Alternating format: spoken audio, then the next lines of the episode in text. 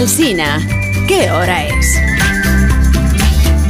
Son las 8 en punto de la mañana, 7 en punto de la mañana en Canarias. Buenos días desde Onda Cero. Más de uno en Onda Cero.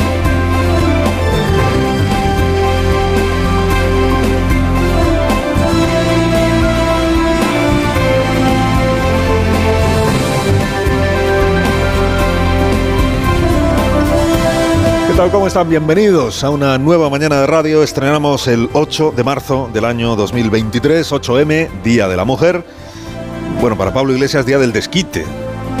Podemos se toma las manifestaciones de hoy como la segunda vuelta del debate parlamentario de ayer. Si ayer encajó Podemos una derrota muy severa en su afán de preservar incólume la ley del solo sí es sí, Hoy lo que desea es que el partido con el que tantos consejos de ministros ha compartido ya, el PSOE, muerda el polvo en las calles.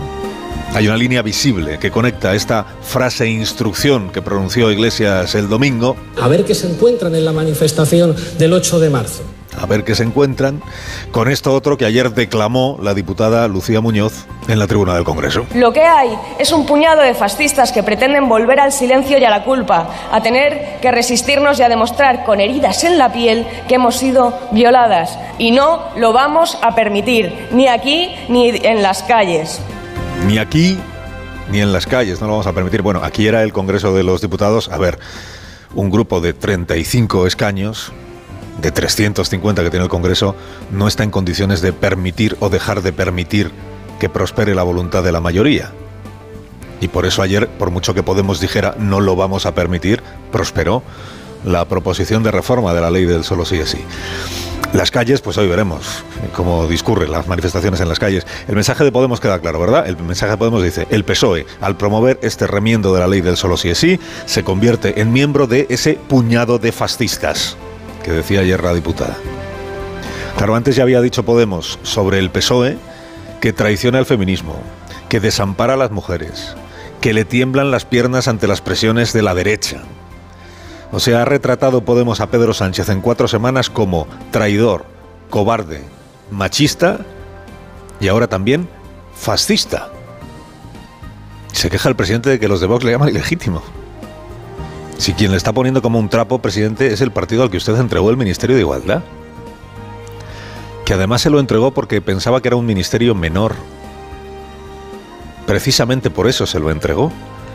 Porque nunca consideró Sánchez el Ministerio de Igualdad entre los ministerios principales de su gobierno. Tampoco esta votación de ayer, por cierto, debió de parecerle muy relevante al presidente porque no participó en la votación. Es él fue, fue, el, fue el quien dijo, hay que cambiar esto de la ley del solo sí sí. Hay que promover una reforma de la ley. Presenta el Grupo Socialista su proposición. Hay un enorme debate parlamentario. Es un día importantísimo. Y el presidente no aparece por el Congreso. Y no vota telemáticamente. Es que no participó en su propia votación. Capitán Araña, les decía antes, ¿no? Capitán Araña embarca a los demás y él se queda en tierra. Y además Sánchez le ha aplicado el 155 a Irene Montero, porque la ha desautorizado en todo. La ha desautorizado en el solo sí es sí y la ha ninguneado en la nueva ley de paridad. Saca el Consejo de Ministros adelante un anteproyecto de ley de paridad y no es cosa del Ministerio de Igualdad, sino del Ministerio de la Presidencia. Y por eso, con ese argumento, en la rueda de prensa ayer no aparece Irene Montero. Ha intervenido el presidente del Ministerio de Igualdad, dice hoy el país. Pues algo así, sí, le ha aplicado el 155 a Irene Montero. Bueno, le subrayo esto que dijo ayer la diputada de Podemos Muñoz en el, en el Congreso de los Diputados, lo del el, grupo del puñado de fascistas, se lo subrayo porque estaba ejerciendo de portavoz de su grupo. No es una opinión de la diputada, es una opinión del el grupo parlamentario de Unidas Podemos. Es decir, que lo dijo, lo del puñado de fascistas, en nombre de todos los diputados y diputadas de ese grupo parlamentario. Por tanto, en nombre de Irene Montero, en nombre de Yone Belarra, solas las dos ayer en el Banco Azul toda la tarde, pero también lo dijo en nombre de Yolanda Díaz. Esto es importante tenerlo presente, porque resume lo que ayer sucedió en el Parlamento y resume el estado de agonía en el que se encuentra esta coalición de gobierno, que ya ni es coalición ni, es nada. ¿no? O sea, recordemos, ayer lo que se votaba que era no cómo queda la ley del solo sí es sí una vez que se retoque, no, todavía no estamos ahí. Lo que se votaba es si se da curso a una propuesta del PSOE para que el Congreso ahora se ponga a negociar cómo queda la ley del solo sí es sí. Es el punto de partida de un debate parlamentario. El hecho de que hubiera que votar es lo que ha permitido que desde ayer sepamos dónde está cada cual. ¿Dónde está cada uno de los diputados y diputadas del Congreso? Todos y cada uno.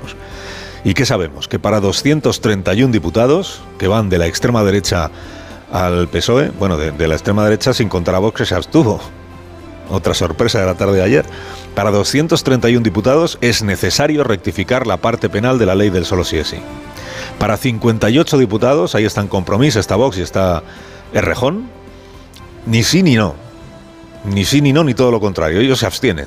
Dice, tomamos en consideración esto que dice el Grupo Socialista. A mí, me, a mí que me registren, dicen esto, nos abstenemos. Y luego están los 56 que votaron en contra que estos son los que entienden que la ley está perfecta como está. Y que el hecho de que haya habido 700 y pico rebajas de penas a agresores sexuales no significa que la ley tenga defecto alguno. Estos son los que no ven necesario siquiera darle una pensada a lo que el Grupo Socialista está planteando. Y ahí está Esquerra, ahí está Bildu, ahí está Podemos y ahí está Yolanda Díaz. Resumen, por tanto, de la situación la vicepresidenta segunda del Gobierno de España no ve necesario siquiera tener en cuenta lo que está proponiendo el presidente del Gobierno de España. Sánchez dice, hay que tomar esto en consideración, dice Yolanda Díaz, no hay nada que considerar. Sánchez dice, es que la parte penal de la ley no nos ha resultado bien. Díaz dice, la ley está perfecta como está. Por eso esto va mucho más allá de una discrepancia puntual. O sea, es la número 3 del gobierno, con las dos ministras de Podemos, quien está torpedeando una iniciativa del presidente. Luego va el presidente y se la torpedea también él a sí mismo, porque no se presenta. Pero... Y es la portavoz parlamentaria que habla en nombre de la vicepresidenta segunda, de la ministra de Igualdad y de la ministra de Derechos Sociales la que dice que los socialistas son un puñado de fascistas. Con Sánchez a la cabeza. Y hay que subrayar lo de Yolanda Díaz porque la posición de Irene Montero y de Yone Belarra ya se conocía. Pero la de Yolanda Díaz no. Porque hasta ayer todo lo que había dicho la vicepresidenta es que hay que llegar a un acuerdo, hay que, hay que cuidar la coalición. Hay que ponerse de acuerdo. Ya, pero ayer ya no dijo hay que ponerse de acuerdo. Bueno, también lo dijo después. Pero ayer lo que dijo es la ley está bien como está y por eso no hay que tomar en consideración una reforma. Eso es exactamente lo que votó ayer contra la pretensión socialista. O sea, Yolanda Díaz votó ayer que la ley actual está bien como está, aunque castigue con menos dureza algunas agresiones sexuales, con menos dureza que la ley que había antes. Esto es lo que dijo ayer Yolanda Díaz con su voto. Y hay que tomar nota, naturalmente, de esa posición. Hoy ya, si quieren seguir fingiendo, Sánchez, Díaz, Velarra, si quieren seguir fingiendo que son un mismo gobierno, pues pueden seguir haciéndolo, faltaría más. Lo más duro que se le escuchó ayer, lo más duro que fue capaz de decir el Grupo Socialista después de la intervención de la diputada de Podemos, fue esta frase de Andrea Fernández, que ejerció de portavoz eh, del Grupo Socialista. O sea, Podemos llamar a Andrea Fernández, también a ella, diputada del Grupo Socialista, la llama traidora, la llama aliada de los fascistas. Y Andrea Fernández le dice a Podemos que ya está bien de peroratas. Estamos cansadas de sus peroratas, señorías de Unidas Podemos. Dejen la hipérbole y háblenos de soluciones. Es lo maduro y lo serio dejen ya las peroratas, es la forma elegante de decirle a las de Podemos, dejen de darnos la brasa, que es un poco el sentido coloquial de la expresión. ¿no? Aparquen ya los salmos, estos que ha diseñado Iglesias, para disfrute de su parroquia menguante, ¿no? Que si el código de la manada, que si el bulo este que volvieron a soltar ayer de que son una minoría de jueces los que están rebajando penas, que si Podemos no se levanta de la mesa, que si Podemos se deja la piel en cada, en cada, que se ha presentado siete propuestas de reforma al Grupo Socialista, siete o setenta, ya no se sabe cuántas. A las dos ministras de, Podemos, a Belarra y a Montero, las dejaron solas el resto de los ministros y de las ministras y de las vicepresidentas. Les hicieron el vacío, todo estaba premeditado, naturalmente, porque es una operación de imagen.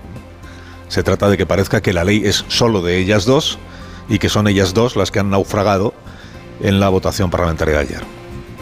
Ya había sido ninguneada Irene Montero en la rueda de prensa del Consejo de Ministros ayer mismo, cuando se anuncia la ley de paridad en ausencia de la ministra de Igualdad. Y en esto llovía sobre mojado.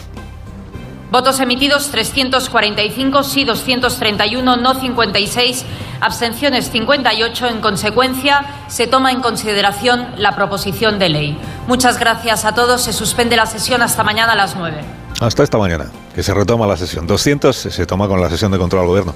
231, por tanto, votos a favor. El país informó el sábado, lo contamos aquí el lunes, el país informó el sábado de que el PSOE tenía amarrados 285 votos a favor. Fueron 231. ¿Qué ha pasado con los otros?